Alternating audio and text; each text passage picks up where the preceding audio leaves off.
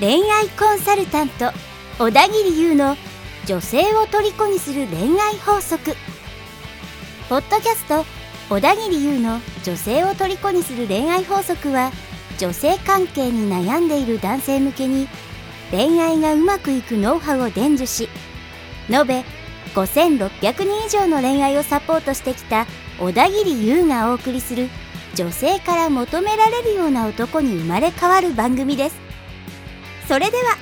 本日の番組をお楽しみください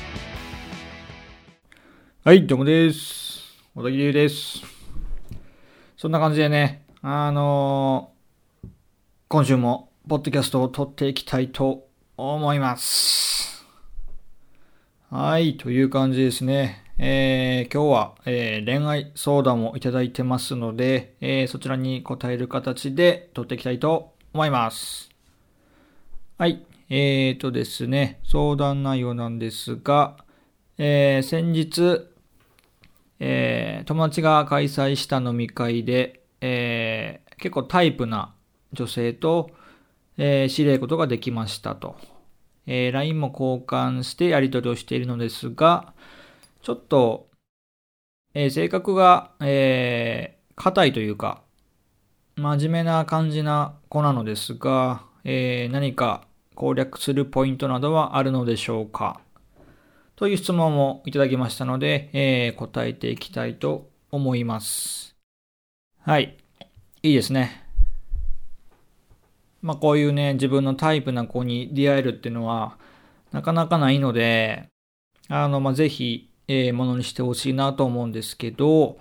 えーまあ、真面目な子の攻略タイプということなんですけど、まあ真面目な子っていうと、まあ皆さんどういうね、えーイメージを持たれるでしょうかっていうことなんですけど、まあよくあるのが、まあガードが硬そうとか、あのーまあちょっとね、冗談が通じにくそうとかっていうのがあるんですけど、まあこれはその通りで、やっぱりちょっと、ね、まあ明るい子とか、すごいこう元気なのね、こうハキハキしてる子とかと比べて、やっぱり、あのこう冗談が通じにくいっていうのはありますよね。うん。冗談が通じにくいんで、こう、冗談バンバンこうふざけたことばっかり言ってると、ちょっとね、反応が悪くなったりすることもあります。で、こういうこの、えー戦略としては、基本的に、まあ、真面目だからとか、ちょっと硬そうだからって言って、あの、ちゃんとした傾向があるというか、まあ、ざっくりとしては傾向はあるんですけど、基本的には、ちょくちょく、こう、探っていきながら、こう、様子を見ていくっていうのが大事になります。まあ反応を見ながら、あの、見極めていくっていうことですね。それとまあなんとなく見えてくるので、それで戦略を立てていくっていう感じなんですけど、えーと、僕のあれですね、経験上、まあこういう真面目な子も結構今まで、経験してるんですけど、まあ、一番効果的なテクニックとしては、あまり冗談をこう言わないっていうことですね。ちょっと控えめにするっていうことです。まあどういうことかというと、まあ先ほどもお話ししたように、ちょっとね、冗談が通じにくいっていう特徴があります。つまり、あの、例えば冗談で言ってふざけた話とかがもう冗談じゃなくなってしまうんですよね。ふざけて言ってるつもりなのに、あの、マジで受け止めちゃうっていう。こっちがね、いやいや、それ冗談だよって思って言ったとしても、そうは取らないってことです。相手が。で、これまあコミュニケーション、コミュニケーションのまあこう前提なんですけど、自分がね、こうと思って言っても、相手が違うように受け取ったら、もうそれはもうしょうがないんですよね。うん、キャッチボールが成り立ってないので、ね、こっちがストレートを投げたのに、向こうがね、カーブとして受け取ったら、もうそれはカーブになってしまうんですよ。それはまあこっちが悪いってことですね。落ち度がこっちにあるってことなので、まあそういうことは極力避けていくっていうことで、まあの反応を、ね、いい反応が取れるっていう形になります。うん、例えば、あの、まあ明るい子とか、なんですか、結構明るい子とか、まあ冗談がすごい通じる子とかね、笑いの粒が同じ子っていうのは、結構自分の素のままというかね、楽しい感じで冗談バンバン言っても、結構反応良かったりするじゃないですか。でも、やっぱりこういうね、真面目な子、い場合は、まあ、そうはならないっていうことですね。なので、こう、戦略を変えていくっていうことが必要になってくるんですけど、じゃあ逆を言えばなんですけど、さっき言ったあの、明るい子とかね、そうちょっとふざけとやな子が、何この人みたいな。キモって思うような方法も、ね、こういうテクニックも反応が取れるっていうことなんです。反応が逆なので、そういう子がね、こうマイナスに思うようなテクニックでも、じゃ逆に真面目な子にとっては反応が取れたりするんですよ。ちょっと逆説的ですけど、例えばですね、えー、まあちょっとわかりやすいようなこう自信たっぷりな感じとか、もうね、めちゃくちゃ堂々とした発言とか、あの強気な感じで言っても、これ逆に、あこの人ちゃんとしてそうだなとか、あ、自信あるんだ、男らしいみたいな感じで取られることもあるってことです。なので、まあ結果的にいいように転ぶっていうことがあります。うん。これはちょっと面白いですよね。つまり、プラスが、ね、普通の語がにとってプラスなことがマイナスになることがある。っていうことは、普通の語にマイナスだったことがプラスになることもあるっていうことなんです。うん。これで価値を上げるか価値を下げるかっていうとこに変わってくるので、あの自分の価値ですね。相手にとっての自分の価値が上がるか下がるかっていう、これ分かれ目になるので、まあ、ここをしっかり見極めていくと、あのすごいやりやすかったりします。あの、こういうレベルが上がりやすかったりするってことですね。で、あと、たまに、えー、聞くんですけど、質問を受けるんですけど、まあ、真面目なこと、同じぐらいちょっとわからないっていうタイプに、まあ、ちょっと天然っぽい子って言いますよね。天然な女性。まあ僕も結構、この天然っていう子は、まあ、個人的にすごいタイプなので、まあ、結構狙ったりするんですけど、こういう子はね、一見この M っぽい感じするじゃないですか。いじると喜ぶんじゃないかみたいな、こうなんですか、イメージがありますけど、実際こうね、いじりまくると、すごい機嫌悪くなったりとか、なんか怒ったりする子もいますし、逆にいじればいじるほど喜ぶ子っていうのもいるんですよね。なので、まあ、僕は何を言いたいかっていうと、天然っていうね、そのタイプだけで戦略が完全に決まるっていうわけではないってことです。まあ、この天然って言ってもね、一口に天然って言っても結構なんですか曖昧なんですよね。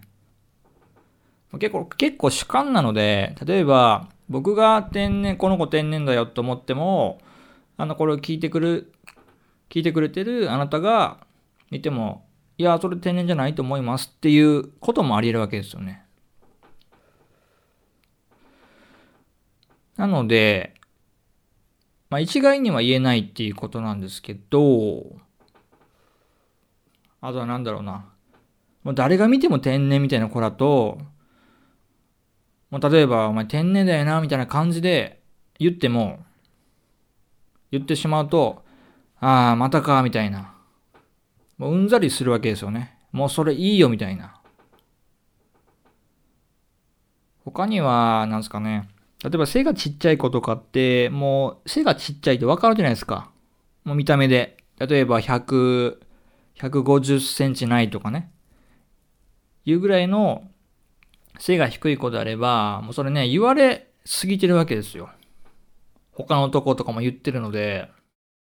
だからそういうね、目に見えてわかる特徴は僕はね、あまりいじらないようにしてます。いじらない。いじりたくなるんですよ。言いたくなるんですけど、あえて何も言わないんですよね。待って、普通にうざいじゃないですか。ちょっと太ってる子に、なんかそういうふざけたようないじりするとかっていうのも逆効果です。これはね、いくら男が良かれと思って言っても、相手がね、そういうふうに取らなかったら、全く意味がないわけですよね。意味がないばかりがこう逆に取られるので、これはもうやめてください。例えば、まあ、胸が大きい子とかね。まあ、男って好きじゃないですか、巨乳ちゃんが。まあ僕も大好きなんですけど、ね？大好きなわけですよ。まあ大好きなんですけど、まあね、大事なことなんで3回言いましたけど、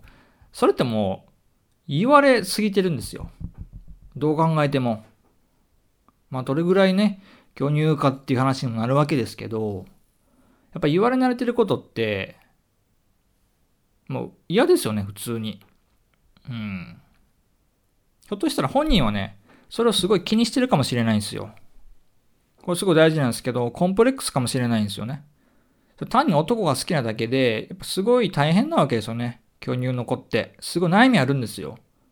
肩凝りやすかったりとか、服のサイズが合わなかったりとかね。あ寝るとき苦しかったりとか。もう肩こりもひどいし。ね。僕らね、見て、ああ、巨乳だと思って、うわ、たまんねえとか思いますけど、お猿さんなんでね。アホなんで。すけど、やっぱり常につけてるわけですよ。このおっぱいを。大変ですよね。大変なんですよ。だからそこをね、わざわざそうやっていじるってもうちょっとデリカシーないんですよね、普通に。うん。まあ僕は巨乳じゃないので、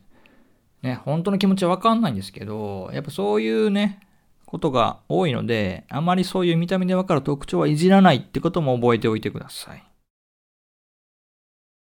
うん、あの話してましたっけ？あ、天然ちゃんの話ですね。だからもう見た目でわかるようなそういうタイプで愛に判断するっていうのはちょっと危ないっていうことです。うん。よくあるのがあの、タイプとかで思い出しましたけど、あの、血液型ってありますよね。血液型占いみたいな感じでありますけど、あれもね、全然、うん全然ってわけでもないですけど、例えば A 型とか、まあ、B、A、B、O とかありますけど、まあ、よく言われるのが、O 型だと、結構おっとりしてるとかね、マイペースとか、B 型だから自己中、A 型だからちょっと、なんですか、ナイーブだったりって言われてますけど、まあ、別にそんなことはないですよね。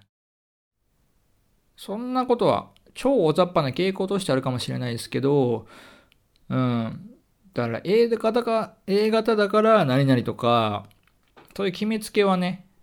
あまりしない方がいいかなって思います。まあ、話のネタぐらいですね。話のネタぐらいに覚えておくといいかなと思います。だからまああくまでいじってみて、ちょっといじってみて、こう反応を見ながら、あ、こうかなっていうふうに見ていくのが、まあ一番確実ですね。すごい楽なんですけどね。こういうタイプはこうやり方っていうのが100%決まっていたら、もうそれやるだけなので、まあ楽なんですけど、やっぱりね、同じ性格な子っていうのはいないんですよね。で前のポッドキャストでもお話ししたことあると思うんですけど、やっぱりみんなね、違う過去を生きてきてるので、全然その恋愛観とか好みとか、もう性格も全然違うので、まあそこで一括りにするんじゃなくて、まあ見ながら見極めていくと、反応を見ながらこうやってね、探っていきながら見ていくっていうのが一番ベストですね。これ結構遠回りなようで見えて、これが一番近道だったりします。うん、大体の男って、あの、ちょっとやってみて反応悪かったりとか、見えなかったりしたらもう諦めるんで、逆にね、そこをちゃんとこう見ていきながら、精肉立っていったら、あの、他の男が、ね、諦める前に、諦めてしまうときに、こっちはもう、ガンガンね、あの、いい反応もらえるようになるので、まあ楽勝で勝てるっていう感じですね。はい。という感じで、えー、今回は、まあ真面目な子ですね。ちょっと固めの子の攻略ポイントについて、えー、お伝えしてきました。という感じで、えー、今週は以上になります。最後までご視聴いただきありがとうございました。また来週お会いしましょう。小田切でした。本日の番組はいかがでしたか？最後にこの番組を聞いてくださったあなただけに特別プレゼントをご用意しています。お申し込みは簡単です。番組内にある PDF を開いて必要事項を記入しプレゼントを受け取ってください。もちろん無料ですのであなたの恋愛に役立ててくださいね。